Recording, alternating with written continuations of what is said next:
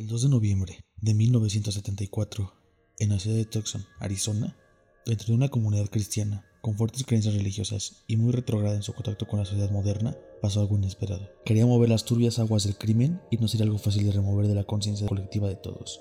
Pero antes de contar lo que sucedió, se tiene que narrar qué es lo que movió la mente de un perverso asesino a cometer ese tipo de crímenes contra una niña inocente y atentar contra la vida de muchos más para satisfacer una gratificación psicológica por la muerte y el control de la vida de todos los que vivían en esta comunidad tan pacífica hasta ese momento.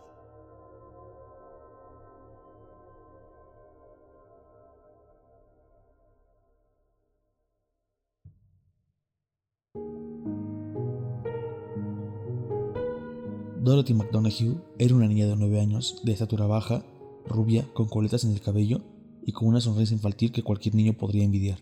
Sus padres, llamados Mark McDonagh de 47 años y Rita McDonagh de 45, eran los más ideales de la comunidad de Tucson, pero guardaban un secreto que ni siquiera le pudieron contar a Dorothy jamás.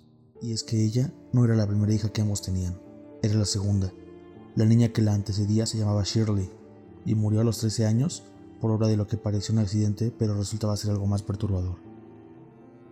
En 1965, Dewey Riley era un hombre muy solitario que se encontraba en una gasolinera cargando un coche Plymouth 1958. Se dedicaba a producir pan, y sobre todo pan de muerto, muy al estilo mexicano, pero dirigido al mercado estadounidense.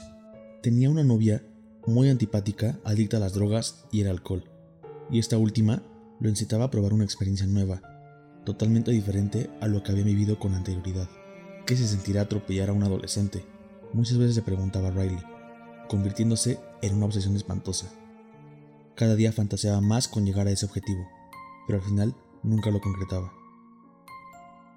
Ese día soleado de 1965, Riley, motivado por unas ansias asesinas incontrolables, fue convencido por su pareja para cometer el crimen perfecto. Ella le dijo que no pusiera el freno para parar el coche dirigiéndose hacia una niña adolescente con rizos rubios que se encontraba fuera del estacionamiento de una heladería, leyendo muy concentradamente una carta que le había escrito su amiga el día anterior.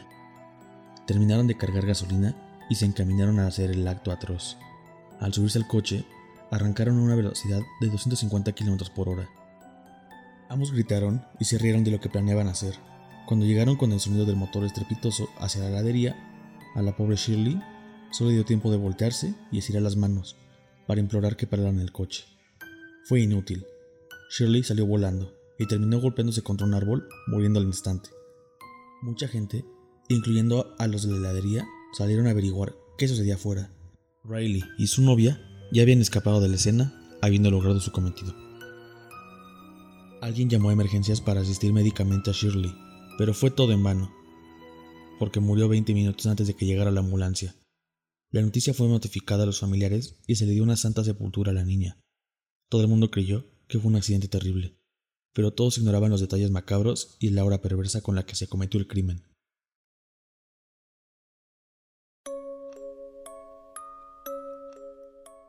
Llegó Dorothy, unos meses más adelante, para aclarecer lo turbio y lo gris que eran las vidas de los McDonough. Dorothy fue una niña que creció con unos padres ideales, que la motivaban desde temprana edad a realizar sus sueños pero una semana antes, unos días antes de que Halloween llegara, desapareció de la nada.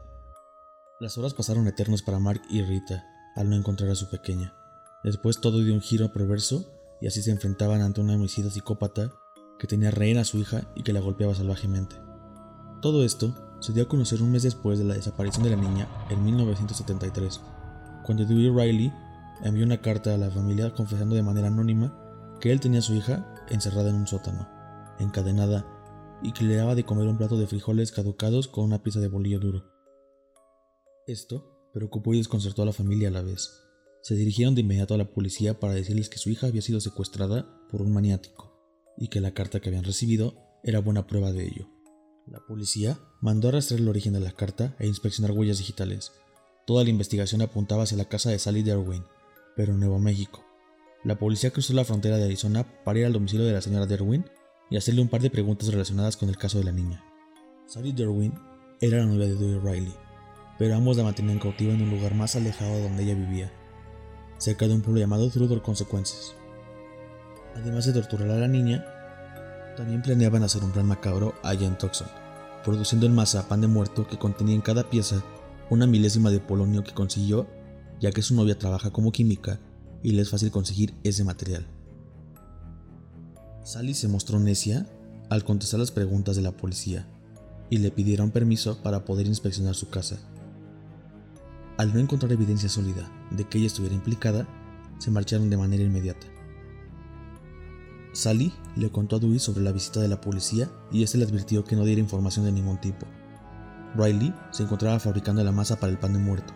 En una esquina tenía guardada una botella de 250 mililitros de polonio en su estado más puro. En este punto, sucedió algo inesperado para todos, en especial para la niña, ya histérica.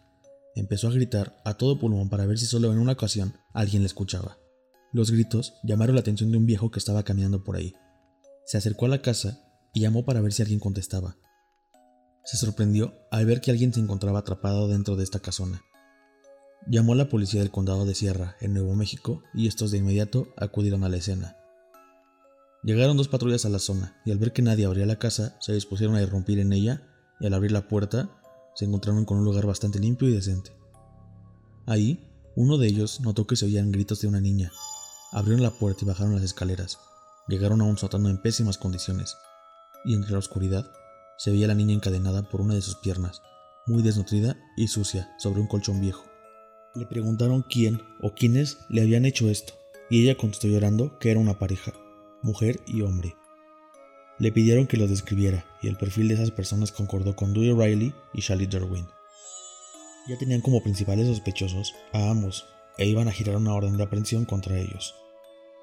La niña, al ser rescatada, les dijo que su nombre era Dorothy McDonough, que ella vivía en Arizona, concretamente en Tucson, y que ahí la raptaron.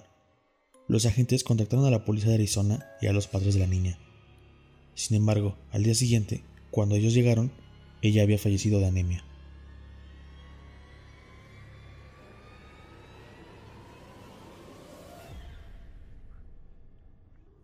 Dewey Riley estaba vendiendo pan de muerto como si estuviera de promoción.